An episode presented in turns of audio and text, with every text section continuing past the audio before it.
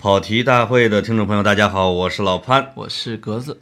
欢迎大家收听我们在喜马拉雅独家节目，是吧？天哪，太职业了！不要这样，不要这样。我们我们、啊我们奉行一个原则，以后非上市公司不吐槽，不吐槽啊，不吐槽，坚决不吐槽。好人家还没上市呢。嗯是这期节目有可能上不了啊。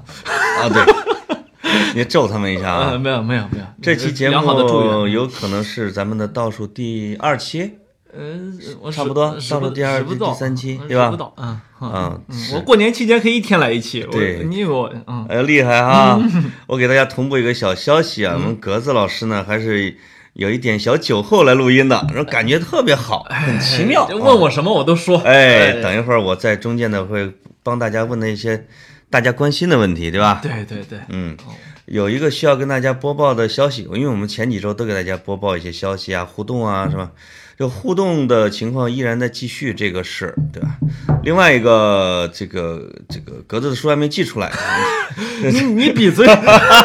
你懂哼吗？啊，这我影响下一期收听量，我警告你。我跟我说着我唾沫就出来了，激动的！讨厌。嗯呃，因为我的那民宿卡已经寄到了人家手里，我的掌阅的卡也即将发，把截图发到人家手里。我的阿说森纳的球衣正在到我这儿的路上，还我没寄出。我书架上找出了二十多本不要的书。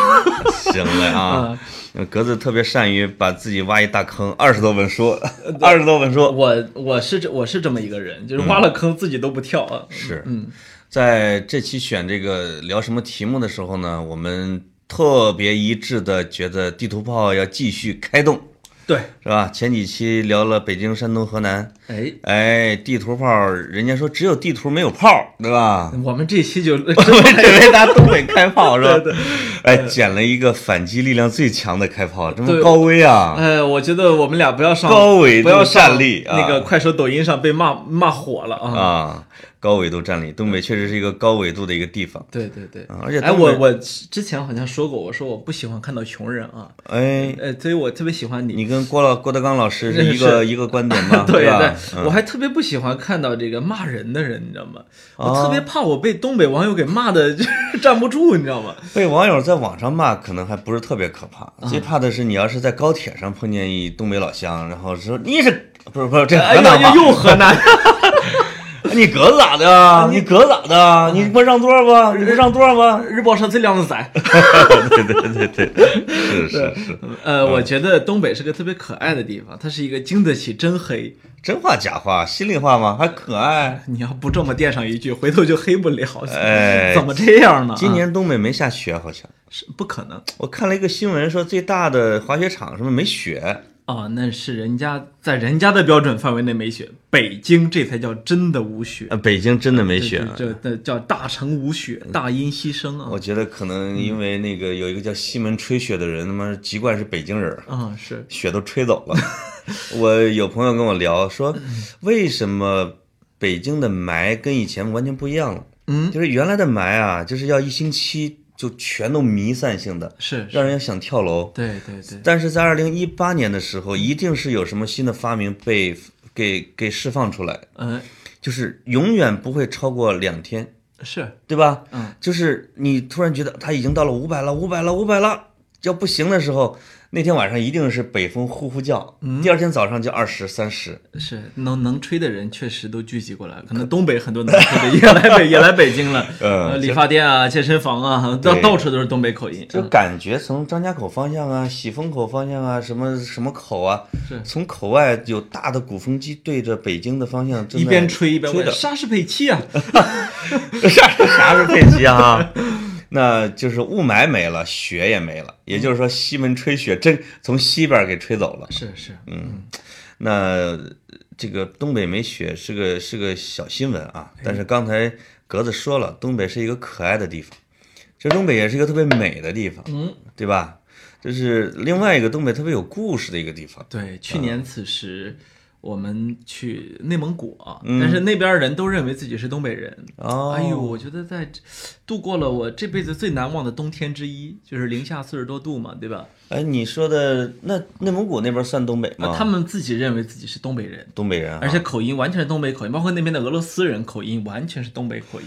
天呐，咱俩不是见了那个欧文克的那个那那骨骼君嘛，骨骼君哈，嗯骨兄。对现在我们还有微信，还有时候还聊两句。对，这个那满口纯正的东北味儿，就是你要是不看他的时候，以为是一东北大哥。而且他只要说话，你就插不进嘴。对，但是你一转脸看他的时候，你发现一个俄罗斯人，对扎着一辫儿，金发碧眼，高鼻他也，可以是阿拉斯加人，长得都一样，长得都一啊样，长得特别帅长发飘飘。眼睛是天蓝色的哎，啊。那，哎，这就是那个地方啊，它是一个杂处，我们经说叫成一个杂处的一个地方。因为你看它的它的混杂性整整个祖先的迁徙路线是从最北边一路南行，对吧？是东北对他们来说是南方，是，嗯，因为纬度越高，你的肤色越白，哎你的眼睛越蓝，这样这大概的可能是呃，这我不是有什么种族方面的啊，是是。但是你是一个完全的地理方面的推测。是是，当你从最北方的那个维京人，一直到往南往南往南，最后到赤道这边的时候，你就，我觉得这绝对是千百万年形成的阳光的照射对人的皮肤的影响。对，就好啊。像刚才群里有一位朋友说，说潘总这个有一个成功人士的标配，就是他嗯的下巴和他的胸在一条线上。哎呦，我觉得这就是你们中原成功人士的最典型的特。下巴和胸在一条线上，这句话我理解不了，因为你下次你胸是你下次看你美丽的这明明应该是个直角，它怎么就一条线了呢？因为你美，你看你美丽的侧脸就知道，你的脖子和下巴是连在一起的。难道是窦文涛潜伏在群里？因 为因为他也跟我们说过这个因为个，只有他老说说我的下巴的轮廓像天鹅的脖颈。对老天鹅。哎，你看人家有思想、有人文化的人，是，人家形容起来什么一条线儿啊？哎，天鹅的脖颈，是是，我我我去向向天歌。没有。对，嗯以前的时候文涛还跟我说过，说鸽子，咱们俩呀，就就是有一种减不下来的肥，就什么呢？就是这个前胸和后背之间的距离啊，是你减不下来的。哎呦，我就说的真好。哎呦，嗯，前胸和你也后差不多啊背的距离，咱们就没有前胸贴后背的时候，你们俩的罩杯比较大，是这个意思吗？不用罩杯。哦你前胸和后背，那就是鸡胸呃，你也差不多吧，要要不用词要不温柔一点啊。啊？对，这个，那你你好像跟东北人有过很亲密的接触，是吧？呃，因为有什是这样，么印象吗？东北人的百分之七八十以上是山东人。当年你知道黄河发大水，整个山东闹饥荒，嗯嗯所以我们大量的只要有一点点冒险精神的、有一点探索精神的人，都闯关东去了东北。是剩下的我的祖先们都是不中用的，所以我现在为人 为人这么老实，性格这么温和，绝对是有原因的啊。啊，那哎，那你要是这样说的话，其实我们家族也沾上了闯关东的大潮，因为、哦因为我们家我一直说离黄河二十里，也就是你们离山东二十里。古代这个我们那儿范县也都是你们山东的嘛，对吧？泛区，对，所以我的一个三爷爷在他不到二十岁的时候，他去了东北。哦，我这个三爷爷是在我们村是打遍全村无敌手，打人是吧？就是说他在打架，他的性格之彪悍的这个是全村就是五六个同龄人是打不过他的。我我爸爸经常会讲他的故事，说那个有拉车的那个车轱辘，不是有一个像杠铃一样的那个，哎两个车轱辘中间一个杠，他能抡起那个，能能抡倒一大片。然后我爸爸就负责给他抱衣服，就是咔咔咔一坨。雨，给我拿着。然 后我爸爸小名啊，我爸就是抄着衣服在旁边哎，搭一群。他怎么还是河南话呢？东北人然后他去闯关东之前嘛，啊、是后来四五十岁带着他的儿子，带着拐了一东北媳妇儿回到了我们村儿。啊、他儿子跟我一个班，在小学里面，他儿子就带了一东北的毡帽，冬天回来的，说挨个上还是咋的？一个一个上啊，给我排队，你上没？把全校的能打的孩子全打了一遍哎。我我靠！当时我心，我就当时我的角色就是我爸爸，小时候我给他抱衣服，哦哦呃，我们俩是一伙的呀哦。你就是站到后面的那个男人。我叫他叫叔啊，嗯呃，意思就是这谁也不敢欺负。要有人我用用你，让你让你抱衣服啊。嗯对，所以就是说，等于说我们这家族也汇入到你们鲁国文化圈吗？对吧？去东北了吗？你这个亲戚攀的真好。我跟你、说，我有一段类似的经历啊。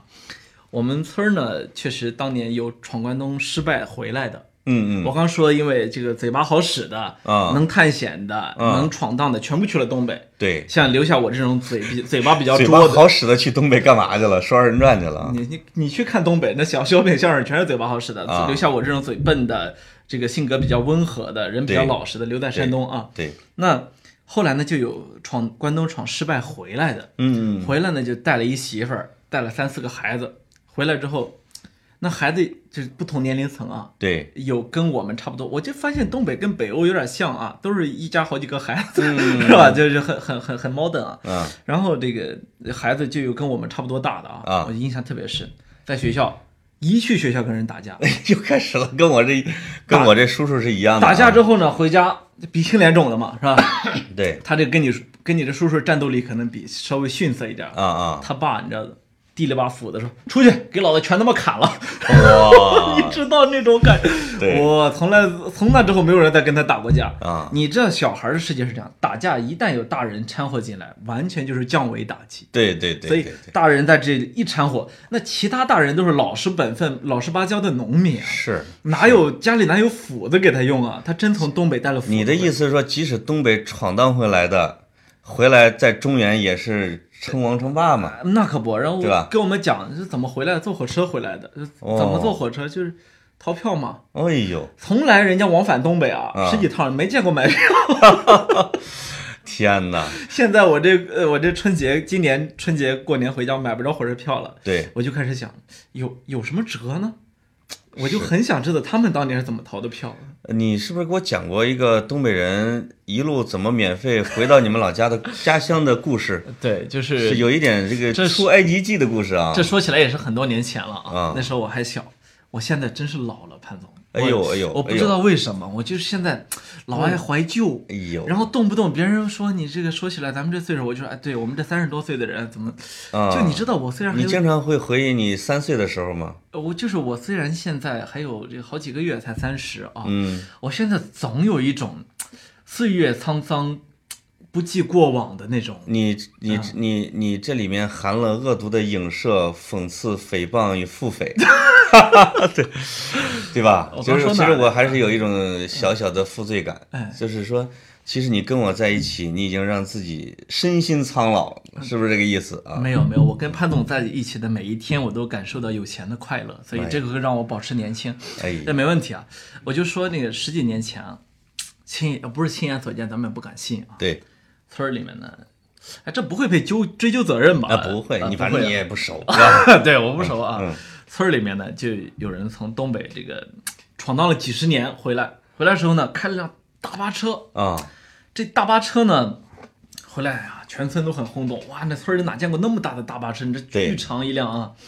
然后就说怎么回来的？说嗨，这出出来的时候带了把枪，带了把枪呢，一路换了四个车牌就回来了。你知道我、哦我那时候说，哎，干嘛换车牌啊？对呀，带枪干嘛？这大人就白了我一眼。我啊后来，当然我我其实是在，我我发现我的人生是这样，就是很多故事我得在随着岁月的流淌，不断的重新咀嚼，我才能理解当时当时是什么意思啊？。对对对，后来就咀嚼明白了，就是说，实际上一路在翻身儿呢，一路翻身儿，你换车牌儿，换车牌儿呢，还手上还带着可，能有抢劫，对吧？哎，可能有有抢钱，有纠纷，有这个那个不愉快的事情发生，修车不给钱，对他，他呢就懒得跟你废话，你知道吗？嗯就是就这个劲儿是真有啊，就是呃初代教父的感觉。对，嗯，那有一种美国西部片儿的，哎，在路上叫末路狂花，我反正是我一言不合就拔枪嘛，特别有，就是他不太跟你讲道理，但是他话其实特别多。啊，回来之后，哎呦，我印象特别深，那我人生中第一次听到政治八卦。哎呦，新闻联播，我说错了，不好意思，就是你以前听过的那些人物啊，哎呦，他们各种八卦，就是什么什么谁和谁是铁哥们儿啊，是。谁那个俩铁哥们儿怎么着，说了一宿啊，就没说自己生活中的事儿。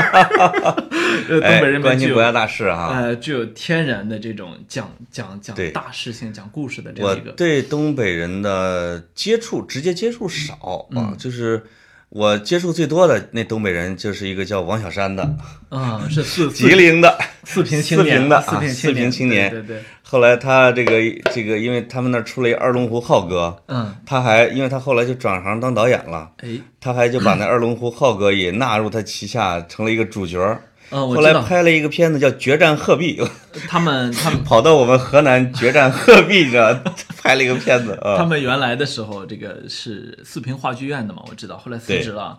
其实这个四平这个地方是我，因为我们印象中东北人都特别的幽默，具有天然的喜剧感。但是，但是这个四平可能是幽默中的幽默，是吧？因为最近你看有一个微博账号，包括他们在抖音上或者快手上都有叫“四平警示”啊，警察的警。哦，哎，我说四平的警察就一分钟一分钟的拍短视频，嗯，特别搞笑，你就想象不到警察叔叔一天到晚做。哎，你说他是为了政绩还是为了兴趣拍这些的呢？即便是为了政绩，也太好笑了，这些是吧就是说你其他的，你比如南方的，我我没有 没有地地域歧视的意思，啊但实际上有，啊 就是那你要南方省份的那个警察，你让他你你领导说你放开了拍，你骂我都无所谓，他都拍不成这样，对对，就这么简单，嗯，这个确实是东北人的天性，是吧？？对，就是天生的语言诙谐、幽默、外向哎，啊，就而且每一句话就必须说别人得震一下，或者说逗一下，他才觉得很幸福。哎，对，这可能是不是因为东北太冷，真是闲的？你还记不记得去年我们在内蒙古的时候，那个司机李嗯李哥，他只陪伴了你三天，但陪伴了我十几天，啊啊啊！陪伴了十几天，后来那个越来越贫是吗？对，后来就梦婷他们就混熟了嘛，对，然后这个有一就是你就特别明，你就感觉活生生的快手走走到你眼前，你知道吗？就动不动就走到梦婷前面，周总，给你打听个道儿呗。啊，梦婷特别是，哎，李哥你说说，往你心里道咋走啊？真的啊，当场这姑娘就化了，你知道吗？哎呦喂，别说姑娘吧哎呦我都化了。要不是长得太五大三粗，对吧？路上这竞争力肯定要超过你。陪伴李哥在路上的，你看李哥明明是我的司机，可啊是我说我陪伴李哥在路上那十天，他的 M P 3里面的三百多首歌，我来来回回不知道听了多少遍。哎呦，我就对于这个男人和女人之间的关系有了一种重新的认知。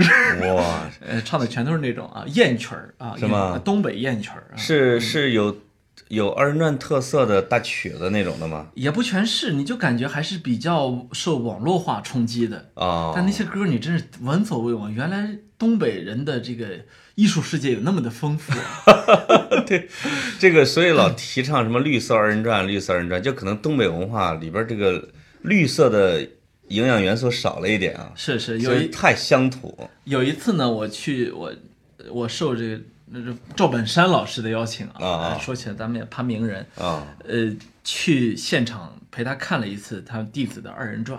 哦，那个二人转的，那就是传说中的绿色二人转。啊，在北京啊嘛，在北京刘老师大舞台啊。对，那真真正的绿色二人转已经没有那些昏黄的段子啊，嗯嗯，那，依然还是有那菜刀菜刀扔到天上去，然后周开周开裤子，快菜刀掉到裆里去那种掉裤裆情里边去啊那种情节，嗯多绿色啊！啊，超级绿色，你也不知道发生了什么，因为嗯你要挥刀自宫啊，这件事情这叫断除陈念嘛。人家没说自宫，只是说掉到那个地方去了，然后啥也没说，是不是很绿色？很绿色，很绿色，对对对，把很多词儿都已经消掉了哈。哎，是是，就是我对东北人的职业有时候特别感兴趣，嗯因为东北人他本地我不知道他干什么，因为好好像东北人除了不上班就是当公务员在本地，没错其他都出来了。没错，但是出来之后，就是各个省它有一个叫就业地图。我经常会想，这个各省的就业，你比如说我们河南人啊，或者或者说具体的我们濮阳人，他们干的活儿主要是啊，就是河南吧，我们濮阳主要是干的是这个建筑，哎是吧？哎，你比如说像周口和驻马店，尤其是周口为主，它主要干的是资源回收。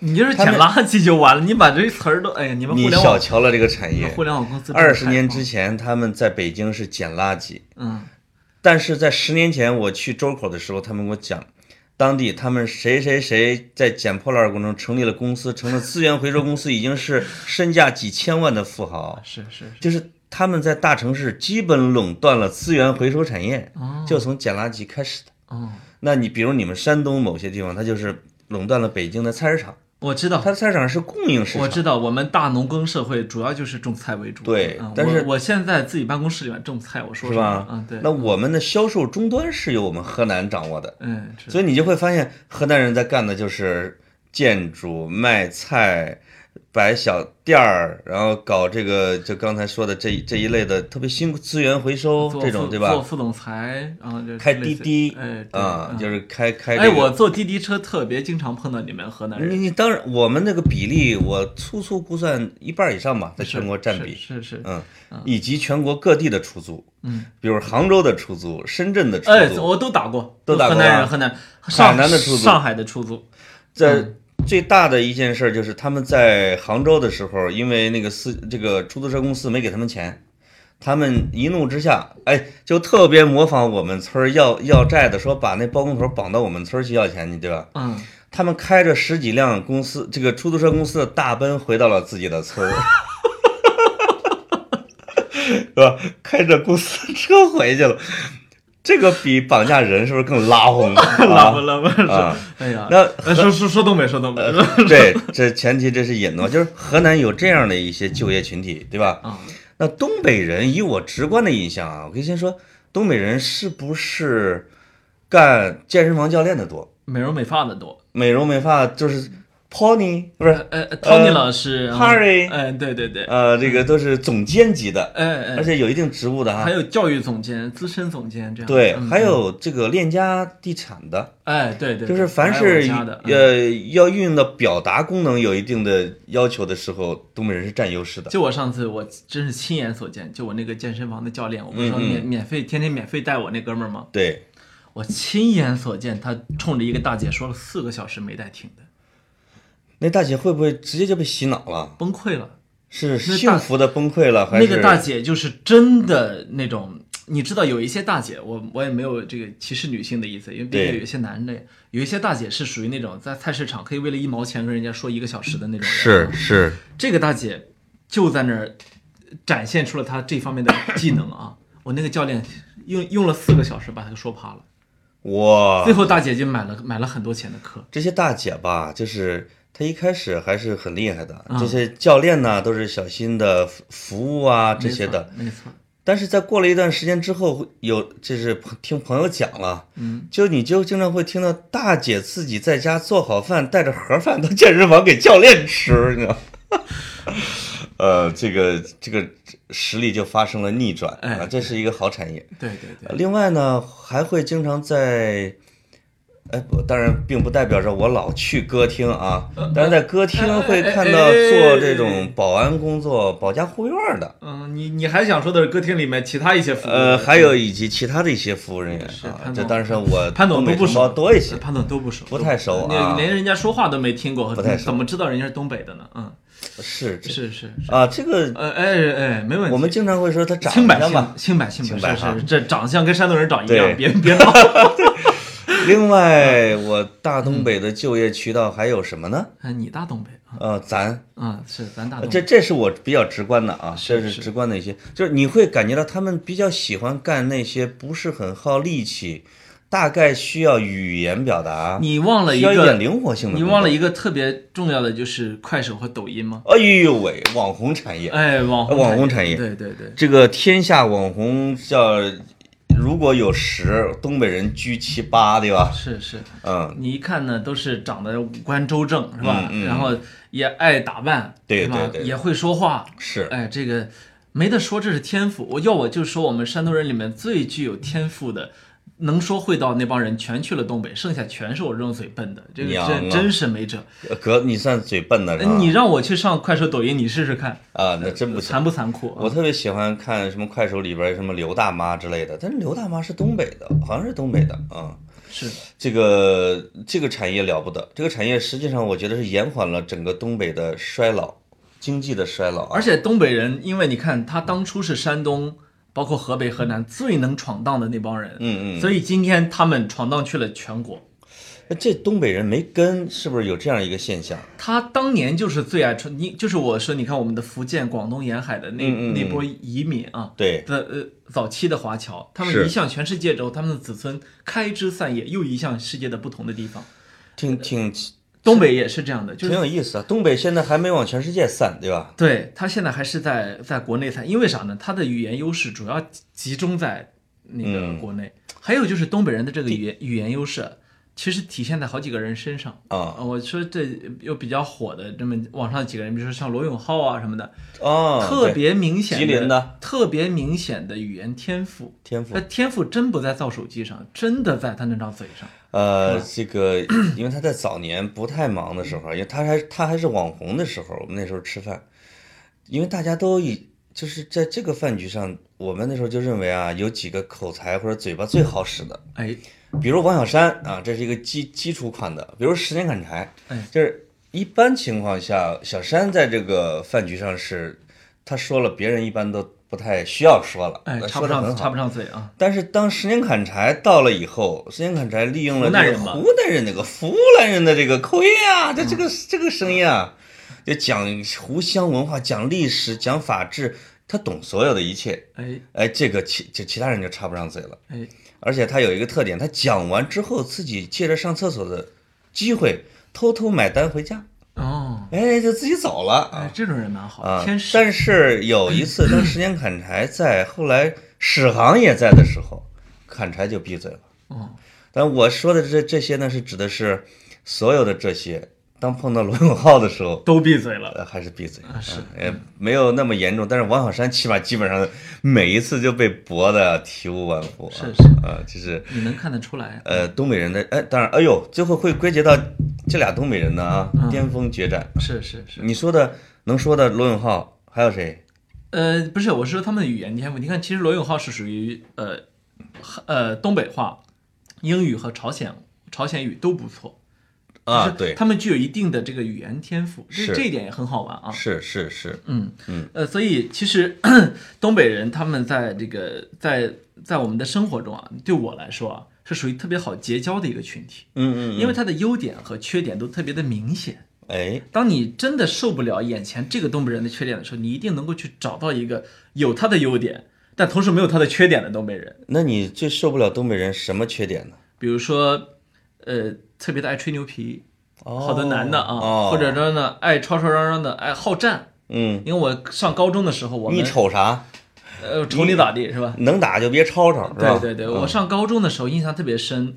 我们学校里面转过来了几个东东北的学生，因为山东的教育质量高一些啊，对他在回东北考试就有很大的一个一个信息优势。哦，哎呦，晚上下了晚自习之后，你就经常见的拿着钢管出去了。就那个时候，我我也没有其他的意思啊，他们是但那时候客场作战呢，对，但因为他们团结，我们就是一盘散沙。然后，说打谁打谁啊？而且你知道他们是山东人里面能闯荡的那帮的后代，对对，我们是那帮不中用的人的后代。哇，他们是出口转内销，哎本来自己爷爷辈儿是已经是山东里边的精英，闯到了东北，翘楚东北的这这一帮能闯的人又出来返回到了山东，就是就是那肯定是降维打击。，对对，所以在很长时间里面，我都不知道山东人的酒量原来比东北人的大，你知道吗？我们就没 没敢挑战，啊没敢挑战啊后来发现，其实闯出去这帮人酒量一般，呃，留下来这帮人还行。特别寒冷的地方的人喝酒特别容易达到效果。哎，对，你会发现俄罗斯也是，他们他们并不酒量并不那么大，就好像一喝就晕。对，这个是不是跟他们喝酒的频次高也有关系？或者还有一种可能，就是说太需要酒了，但是呢没那么多钱，天天喝那么多，哎，这个身体的需要就自动调试成了二两就醉。呃，我们讲科学，你们你们文你们文科生这一套真的太 太难让人接受了。这个，你这是权健的这个技术技术基础啊。是嗯是是，对对啊，哎呀，那东北，你刚才说这个东北是几个省来着？一个省啊，啊，一东北省吗？东北省啊，我跟你哦说，所有的东北人都认为东北、热河、察哈尔，哎，这不是东三省吗？是是是。啊，我我我原来的时候曾经见过一个黑龙江的老县长啊，嗯那个老县长是有多老呢？八十年代的县长。然后我们当时在那个我在报纸实习的时候啊，啊，我在另外一家报社实习的时候，我们去调查一个反正很坏的一个一个社会影响的一个事情吧。对然后我们去了两个记者，两个记者，然后这个县长确实是个特别好的人啊，啊，呃就不断的说是这这个校长这个这这叫什么人面兽心害了这帮女学生，嗯就是类似这样的一个事情啊。对，然后讲着讲着呢，他又东北人的天赋又发作了，然后他就问另外一个我们另外一个记者你哪儿人啊？说齐齐哈尔的。哎呀妈，陈老乡啊！然后说说那你哪儿的？我辽宁的啊，这这这把齐齐哈尔当老乡了啊，对，那一个辽宁的县长，然后齐齐哈尔的记者当老乡。呃，东北人可能有这样的心理优势，他认为这是我的大东北区域，对对吧？对，东北就是一个巨大的省，所以是所以你看，党中央召开东北振兴座谈会，他不会召开黑龙江座振兴座谈会、哦辽宁振兴座谈会，对吧？把他们还是当成一体的哈。哎，对对对，那那比如咱们，比如说我是听不出黑吉辽之间的区别的，你能听出来吗？口音差别挺明显的。呃，哪个的东北话最好听啊？辽 哈尔滨的吧？最好听的嗯就很难界定了，因为什么呢？因为其实比较好界定的是哪儿的东北口音最重，辽宁的东北口音是最重的。哎，你们家是有东北亲戚，你你还是有鉴定的对吧？我有很多的鉴定。那我要不说两句东北话，你给我说是哪省的呗？呃不不不了不了，我这哪省的？嗯，河河南的，具体来说是濮阳东北话啊。哎呦，那个辽宁最重，然后其次的是吉林最轻，反而黑龙江啊，尤其是哈尔滨这个城市特别洋气，它其实普通话相对来说比较标准一点。哎，嗯它是可能跟人种不是人种不是族群呃不是人群的结构有关系吧？嗯，对，就是如果你是同一个地方的人世代在那儿聚的时候，你可能你形成的东北话是比较稳定。如果你是大庆的，那你一定是普通话，因为你是五湖四海的青年工人杂居的。那当然，那黑龙江因为有北大荒是吧？有有有有有有叫黑龙江建设兵团，哎，有大量的知青下乡。大庆是哈尔滨的吗？是黑龙江的，黑龙江，黑龙江的对吧？大庆又是哈尔滨你看的。这么多的现代的外外地人是聚集在黑龙江，会导致它一个是洋气，对对吧？另外它还挨着俄罗斯洋气，嗯另外它的语言可能会更标准一点。呃，这一点就是你看，我们说清朝的时候，我不是反复的说过，那个像承德、滦平的地方的普通话比较标准嘛，对，就也在这儿，就是当你是一个新的移民区的时候，很容易是讲标所谓的标准汉话。对，嗯，呃，各个朝代，呃，清朝和我们现在的普通话标准不一样，但是你听完之后觉得，哎，大差不差。是，嗯，我觉得即使是现代城市啊，虽然有些城市我没去过，但深是深圳就是的很典型的普通话，深圳很典型。嗯，嗯另外一个呢，我觉得在六七十年代建的大三线工业城市，一定是普通话特标准的，我去过几个，是吧？呃就是我们就简直就可以推论。对，你你去过的是哪个？你看我去过，呃我是的五六十年代，什么甘肃白银啊，贵州六盘水啊，嗯，那个白银就是出那个呃白银那个轮那个那个连环杀手那个地方，，对，就是因为当年发现了巨大的矿矿藏嘛，哦，所以一下子全国调十万人过去。对，好，他们他们的所有人的幼那个童年记忆中的那个都是以数字编号的，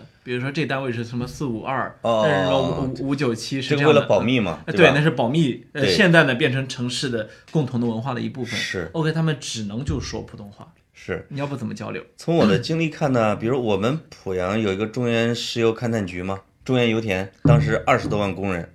我们现在整个濮阳市的市区的一半人口还是油田的。哦，我代表的市区是浓浓的濮阳话的地区嗯，濮阳普通话。人家那个地方是非常洋气的喝咖啡的普通话地区。你看它全是外省外省的。对，嗯，你看你们呃河南的洛阳也是这样。洛阳特别比比我们濮阳还典型。对对，因为它是它真的是绝大部分人口是青年工人组建起来的，没错。就我们没去过的哈，比如我没去，比如说十堰，这是一个哦。大三线的建设区吧，湖北的对。比，如说像什么柳州，哎，像像绵阳，中午我还在跟朋友说起柳州这个共和国的重工业基地啊，对不对？嗯，只要只要是这一类的，包括甘肃酒泉那边有大钢铁厂、嗯，应该都是这个呃类似于像黑龙江，就是你的话是比较标准的。没错。嗯，嗯。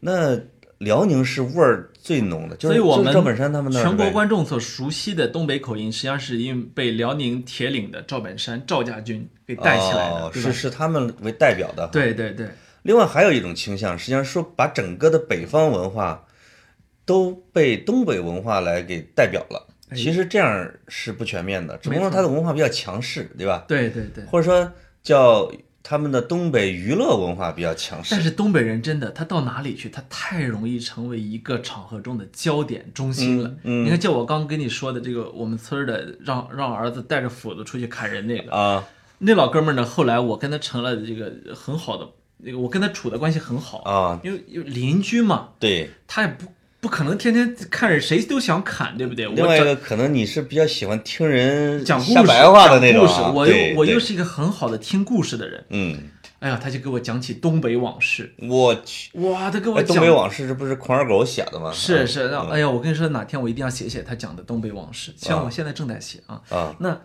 他讲完之后，他就觉得无聊，他开始教我棍棍法，哦，会武术啊，正经八百的。我小时候学的棍法都是从他那儿来的。哎，东北不是东北，可能这个闯关东是一个大证据哈，但嗯是在东北的整个，我觉得叫民间文化或者民间社会来表现它的全景式风情的影视作品，目前还没出来。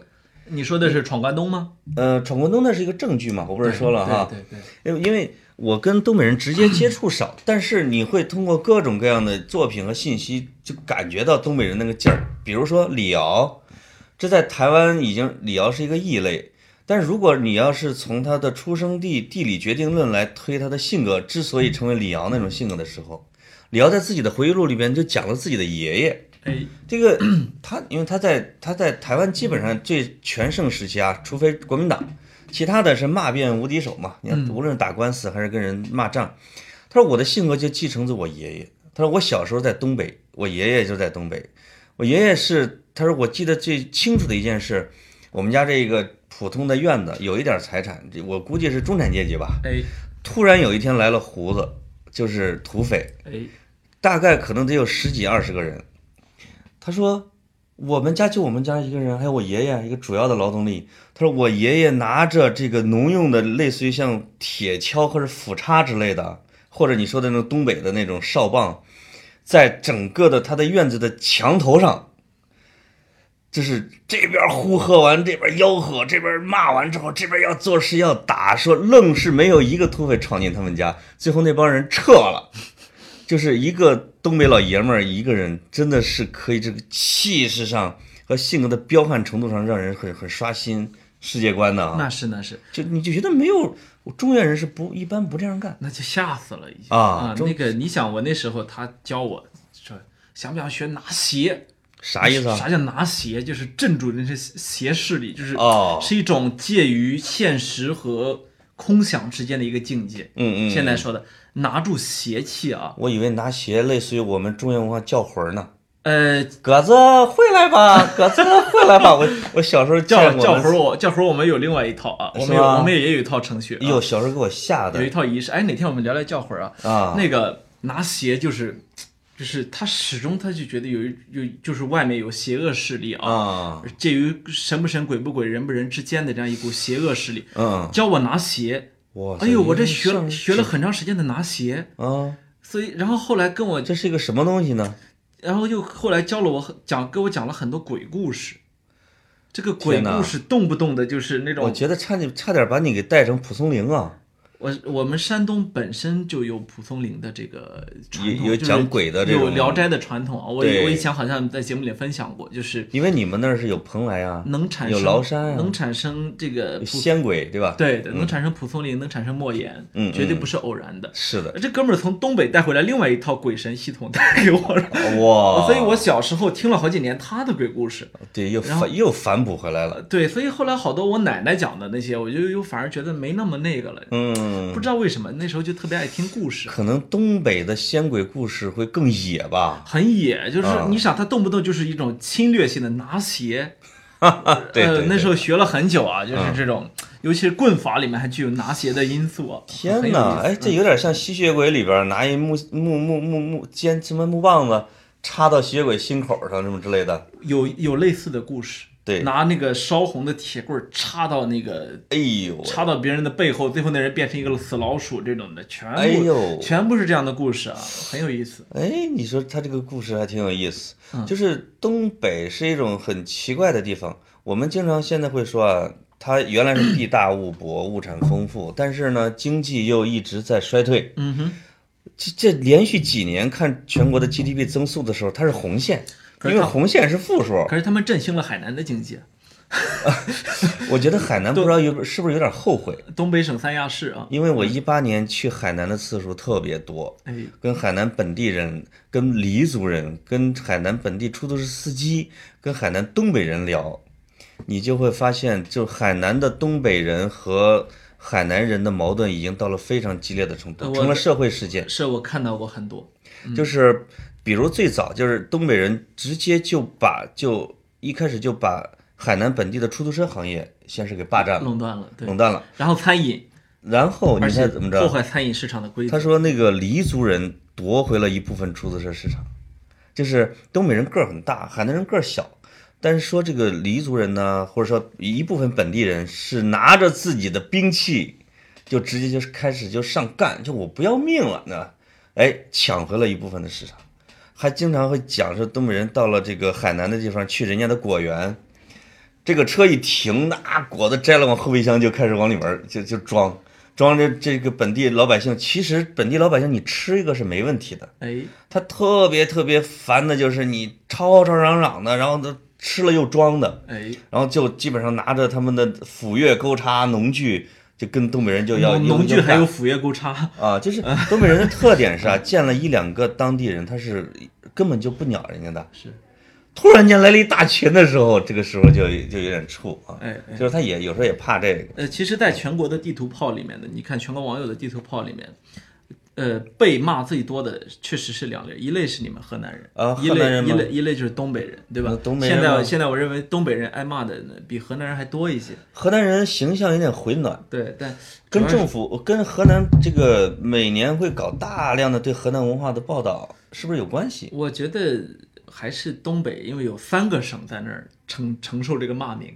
所以他他这个基础还是比你们大，而且他东北人大量的离开东北，啊、你说这个特别有道理，嗯。因为河南人被骂的最盛的时候是河南人在外边打工最多的时候。打工最多，搞小偷小摸免不了的最多，对吧？嗯，在卖菜的最多，收破烂的最多，以及在这些行业里边，它会伴随着一些地下产业，你看我们偷井盖儿，是，偷井盖儿嘛，你看我们山东人挨骂少，是吧？嗯，一个很重要的原因是山东根本就没有什么外，很少有外出的农民工，是。因为本地的农业和城市足够吸纳能留住他们。啊，这也是一个一个发展起来的一个是我们河南被骂的最多的时候，就是流动人口最多的时候。现在流动人口最多的地方一定是在东北，是是。而且河南的经济你不觉得慢慢起来了吗？是，它有回流，东北人再这么下去，一直在往再这么下去都快变成我们的吉普赛人了。哎呦，真是，而且而且它确实它的根的概念比中原呀、比比南方啊还是要弱很多没错儿，啊，因为它它的每一个种群在东北这个土地上都没有说超过说五百年是吧？形成了是形成了宗祠，形成了自己的大家族的伦理，包括它其实没有。包括他们的原生态的东北人，其实也是呃渔民或者猎人。对，这些人本来就是居无定所的，是猎人就是一座山一座山的翻过去，赶着他们的驯鹿，拿着枪，拿着猎枪，就是迁徙的。东北的人口的构成有一部分你说了，那个是山东过去的闯关东的哈占七八成。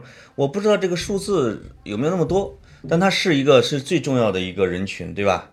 另外一个就是说，呃，游牧民族或者说叫渔猎民族，因为那个像满族人，他不一定是游牧，没错儿，对吧？它可能是在树林里边或者打猎，同时它还有农业，它还有放牧，对比较综合。但它同时，但它就是个还是个渔猎游牧民族吧，对吧？？对，另外还有一部分数量没那么大，但是这些人一定很厉害的，就是从中原或者南方流放到东北的那些人群，这一定是或者官员、犯罪分子，哎，就像俄罗斯人流放到西伯利亚的一个感觉哈。对对对，那你想想，游牧民族、流放人员、闯关东人员，那这些加起来组成了组成了整个的东北的时候，它的文化肯定不是儒家文化，哎，那它是一个什么文化？它肯定有可能是一个丛林文化，对吧？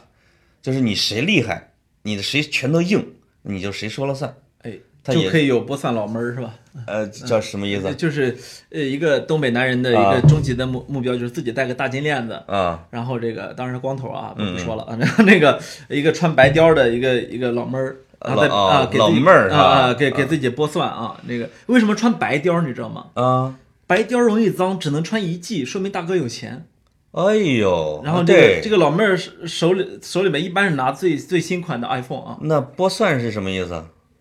我以为黑话呢，呃不是黑话，是为了吃这个东北羊就是肉吗？就是给你剥蒜。你是我们北方人对剥蒜是要吃东北大乱炖是吗？对对蒜的消费消耗量是很大的。哦，这个意思啊。对对对，啊，那还有一个就是东北，就是我跟我的同事，东北同事，比如铁岭的啊，下边在聊的时候，他就讲什么人才留在东北。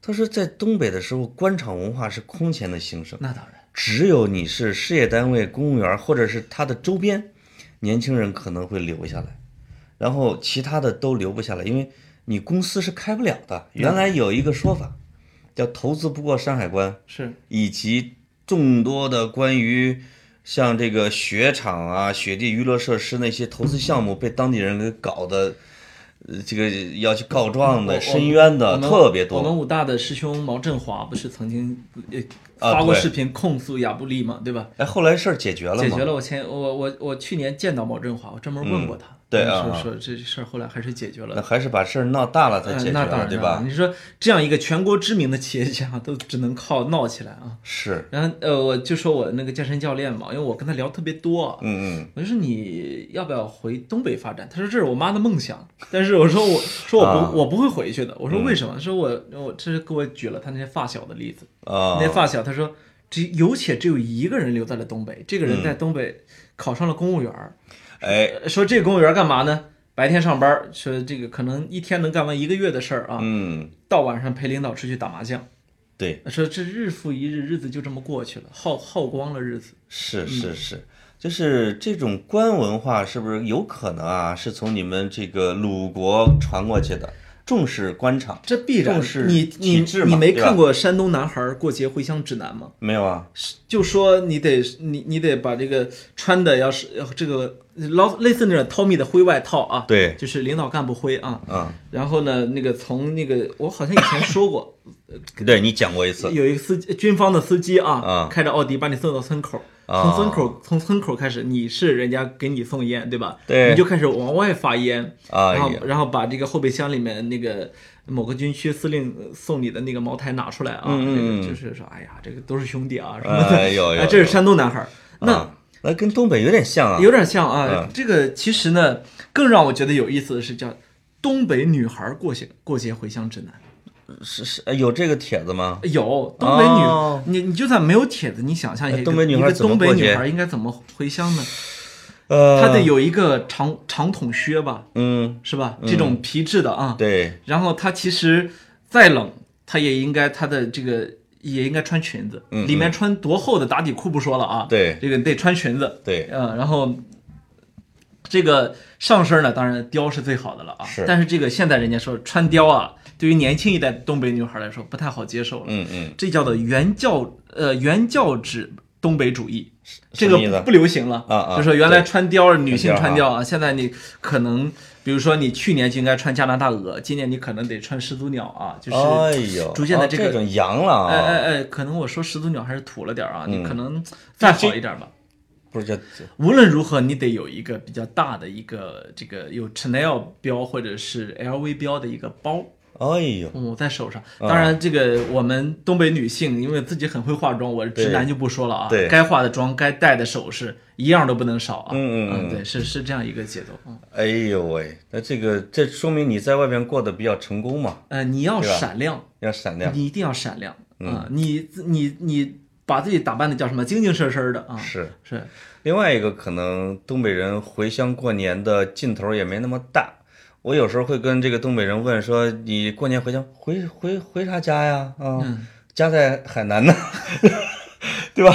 这就是我们，他说我们那整个的半拉社区都在都在海南一个一个楼盘里边呢。啊，是可以在那边开个居委会了啊。是另外一个就是说我我钱已经汇回了我的东北，我人我就没必要回去。还有还有，我老我跟很多东北朋友聊天，我说你们觉得东北发展起来最大的困难在哪里？嗯，他们说了一个让我觉得匪夷所思的理由，什么？就说实在太冷了，说 这是东北发展起来最大的困境，哦，太冷了。对对对，就其实你知道，东北人是最怕冷的一一一部分人。是是，就是其实那个我我我好像之前说过，你在东北看到那个他们东北人都是好像都能生存啊。对，为什么呢？因为人家的装备好，嗯嗯，是吧？人家一天到晚包的暖暖和和的啊，都包的像个粽子一样。是，你让他去杭州，去什么这个季节的杭州、武汉、南京出差，他受不了啊，它完全也就是说一个地方没有暖气，整个东北大地一年怎么着得有大半年的是休眠的，是有点像动物一样要冬眠的那种状态对吧？对，那它其实就不会有那么多的野外的工作。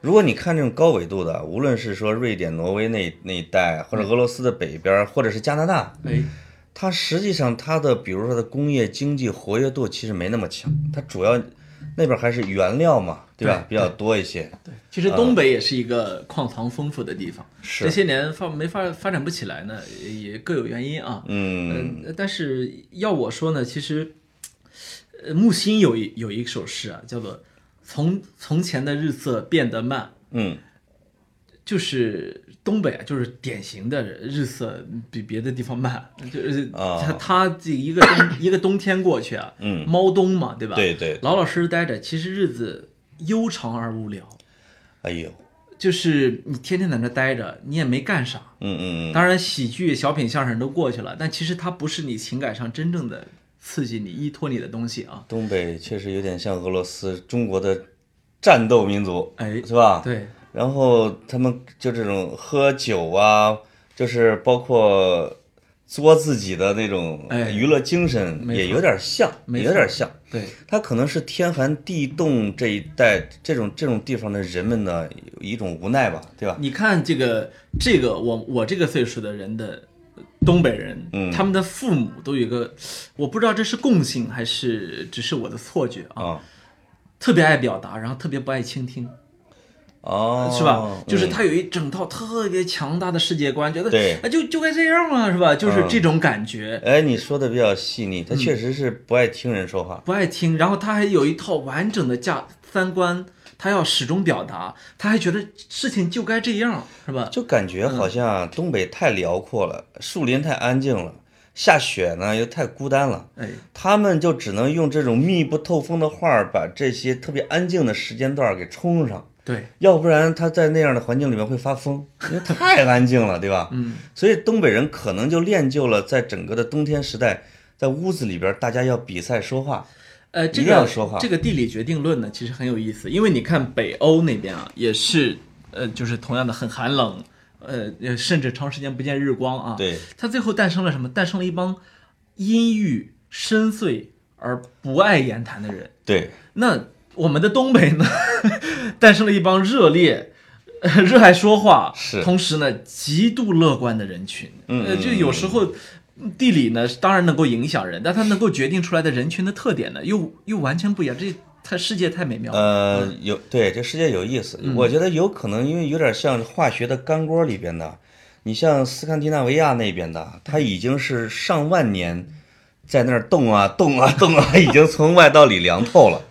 这帮东北人从山东过去的都是从山东过去的，就是天天还得跺着脚、哈着手那种阶段，还没有凉透，还没有说我默默的去看一本书，去适应漫长的冬天，或者我觉得那种他情况还没有还他还没凉透就去了三亚，对 更更热烈了。他他还没有发展到一整套的冰雪文化，对吧？嗯，对对。后来后来发现实在是受不了，还是你看走吧。，你看，他也没有发展成像北海道那种岩井俊二拍出来的那种唯美的那种人人人与人之间那种温和、谦和，然后又可能还有点分寸冷漠吧分寸感很强那种。呃你走在呃夜晚的北海道小樽是吧？是你会感觉好像日子就是从宇宙有宇宙以来一直就是这个样子的，对吧？是的。那东北没有，你还是那种 要么极寒，要么极热烈啊。对对对，它还是属于稳定。你看它的呃色彩审美还是大红大绿大黄，可能从人类学上来说，它这个种群其实还没有完全的交融下来，对吧？嗯嗯，然后它就又跟这个土地还没有浑然一体。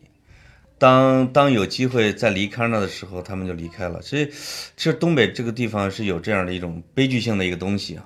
所以我很遗憾的是，呃，因为我们国家影视行业包括文学也不好不发达，导致我们一直没有一部教父配得上东北这百十年来的波澜壮阔、万千纵横、沟壑纵横。对，嗯，嗯，但很奇怪的是，东北不是特别能打，我总感觉。呃，就是还是挺能打的，千万不要忽视他们的战斗力。我是吗我在，因为我我在小的时候，我在山东的不同的城市，嗯呃嗯，我太见识过、听说过，以及亲我们我们家的亲戚们亲亲身经历过嗯嗯，太多像这样的这样的，因为在通过打闹打斗来解决问题的，是吗？你比如在整个的古代或者是近代或者在革命的时候，我是说这种大革命的时期哈，我们经常会说福建兵特别能打啊，戚戚继光会带他们；我们会说广西兵特别能打，李宗仁会带他们。嗯，都是东北的是说个体很能打，当他需要一个社会组织或者一支正规的军队来对抗的时候，胜绩太少。那你把少将张学良当什么了？少将打过正胜仗吗？没有，对我就是这个意思啊。我的我的意当思，需要社会我我的意思是 他爹还行，他爹还行。张作霖啊，对，那还行啊，你听的是单田单田芳版的啊啊，那没有。你要说这个的话，他其实不在于，有时候不在于兵本身，而在于将。将啊你看我社会组织能力这个历史上最能打的兵之一就是我们那儿的青州兵，对对是吧？那太能打了。但是你说你说让我去面对一个东北的个体，我我可不太敢，对吧？嗯是呃要是这要搁古代，我这个我这个身板肯定就是呃被抓去当壮丁了啊，不用不用说了。是所以你说的这个成为兵的话，那就是另外一码事儿了。我们在说的黑黑还是黑社会啊，社会盲流这样一个阶一个阶段。打斗层面呃，啊不一定个体，可能几十个人、十几个人，甚至嗯上百个人，但是完全不具备跟那这个成建制的兵打作战的这呃样一个。，就是东北可能是我觉得是个体单兵作战能力超强，随着个体数量的增加，它的整体作战效能递减。你有时候会看到，比如说东北的黑社会在海外啊，比如在日本啊或者在美国啊，就是一开始是很厉害的，后来呢就被河南的黑社会就就搞定，再后来呢可能就被本地的黑社会搞定。我跟你说，东北的黑社会的这个名气有多大呢？就是你是你记不记得有一阵儿有有一诈骗电话是这样的，就是你好。我是东北的黑社会，你你的儿子在我手上，快拿二十万来赎他，不然我就撕票。这这能能够从广东人的嘴里面哎，看出来学的还挺像啊，看出来我们东北的黑社会的这个有品牌。英威风凛凛哎啊！哎哎嗯我是东北的黑社会啊！对，呃，忘了补充一个东北人喜欢的产业，比如赌场，啊，这个确实是大家也比较喜欢的一个产业，是。嗯来钱快，哎，对，就是确实是说出力少、出汗少、来钱快，需要多动嘴的这些行业是比较适合我东北同胞的。是是是，这也我们得感谢东北知识分子不愿意录跑题大会，说我们俩就两个中原农民根本没有活路。啊。哎呀，是嗯是，我们那只能等着罗永浩重整旗鼓以后走向网红时代吗？对对吧？那不担心啊，那不担心。这个你刚才说的是你知道我人生中第一次出山东就是去东北。干嘛去了？我那时候我们家有一个亲戚，呃就我爷爷的兄弟死了。哦，哎呦，我就凌晨开始蒙蒙睡着蒙蒙朦胧眼的，我爹奔丧去了啊！我爹把我拽起来，因为嗯我从小不知道为什么，我爹就把我当我们家代言人。对对就是我不知道，我从小可能因为长得帅嘛，对吧？讨厌，嗯然后 那个老说实话，哎呦，我这说不下去了，你这干嘛呢？然后嗯那个，然后我爹呢就把我拽起来，摸摸啊，说赶紧走，我给你买双新鞋去东北。嗯嗯然后我就坐着公交车，坐又倒了个公交车，又倒了一个公交车，终于去了潍坊火车站。潍坊火车站，然后就开始坐上火车去东北，到东北，然后就小孩嘛，对，朦朦胧胧的就去去那个参加了一次一场城市里面的葬礼。哇，你想我我们家的亲城，市还有葬礼吗？不就追悼会吗？呃，有难道还有花圈？路上有正经的程序啊东北那还是比较野的，在路上摔碎坛子呀什么的那些过程全部有，你知道吗？那有点像这个叫东兴社然后？就在沈就在沈阳城里啊。然后因为这个，我不知道我们家那些亲戚是不是东北的黑社会啊，嗯，反正总而言之就来了很多兄弟。很多的这个各各哦各路小弟就开始参加这个葬礼。哎呦，那个葬礼的隆重程度是超过我想象的。他们把、哎他们把那个殡仪场最贵的那个那个单买下来了。嗯，然后这个这个葬礼之后呢，我就人生中第一次被安排了旅游，哎，去了那个那个沈阳的北陵呃，和那个北陵哈，北陵和他们的皇太极的地儿嘛，对对，还有、啊还有努尔哈赤的那个故宫，嗯嗯啊啊，那就第一次去，然后这个经历了人生中很漫长的第一次出省旅游啊哇。啊，所以我我所以你你你你们山东的先人去东北去是吧？叫出山东记，都是去东北。没错，你作为司徒格子，你的第一次人生献给了东北，对吧？哎对，然后从是那个宿命啊，是个宿命。从那之后，我再没去过东北。啊我现在已经把全国几乎所有的省、市区，包括港澳台地区全部走完了。对，我觉得我这就再也没去过东北。这可能是没机会去啊，嗯不代表着我们的偏见。哎，我们这期呢说了东北这么多，我觉得不是因为有偏见，我就期待着再去。对，就是嗯其实我对东北人和东北这块地方还是特别有感情。又恢复了潘总的虚伪本性，你就怕网友骂你。呃，不是，我骂不怕，怕打呢，